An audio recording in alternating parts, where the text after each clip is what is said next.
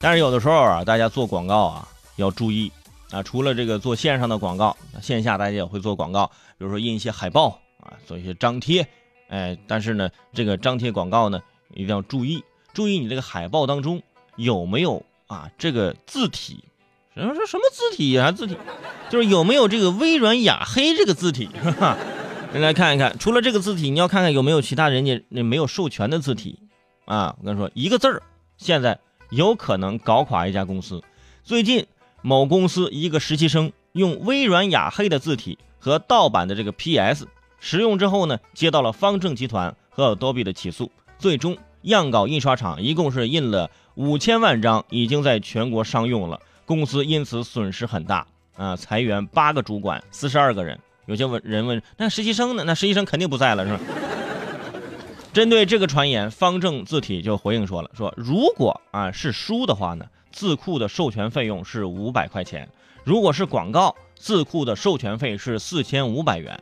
授权费和印刷数量是无关的啊。”方正大哥说的没错，你们这边赔偿不多，但是还有我盗版呢，是吧？盗版 PS 这事儿那得一起算，是吧？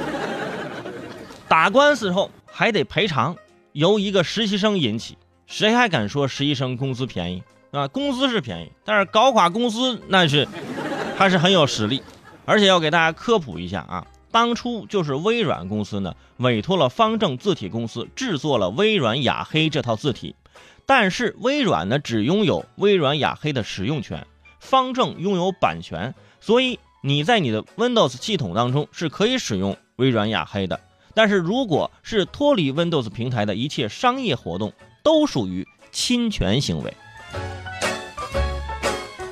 很多人听到这就愣了，这没听说过呀？什么时候的事儿？这这，我这字体花钱，给大家讲一下，那是你平常没关注啊。有人说了，那那方正就可不就指着这个打官司活了吗？没错啊，不仅是这种公司，也包括你什么开淘宝店做首页的装修用字体都要注意。还有之前看的那电影《失恋三十三天》。因为片头字幕、短信字幕等位置使用了未授权的字体，被索赔两万元。还有电影《九层妖塔》，因为电影中有七个字儿是没有授权的字体，遭遇字体版权方索赔五十一万余元。有些朋友说：“哎呀，感觉找到了发财之道，那我就研究字体去呗，啊，谁用我的字体就给钱呗。”现在想想，有的公司看起来是财呃那个财大气粗，但是一打开公司的配备电脑，就会有开机提示啊，您的系统是盗版等等等等。尤其是我们之前上微机课那时候，那 Windows 系统，啊 Word 什么 PPT 什么的，都是用微软雅黑字体，已经成为一种习惯了。这下全世界都知道微软雅黑是商用，就要收费了，还真的真的是雅黑呀啊！方正就要哭了，哎呀，你说你们都知道了，那我以后得少赚多少钱呢，是吧？我就就仗着你们不知道，我才能赚点钱呢。这结果这新闻一曝光啊，以后呢，估计大家也不会用这个微软雅黑字体啊，找点其他字体，人免费的字体现在也有的是，是吧？可以免费用。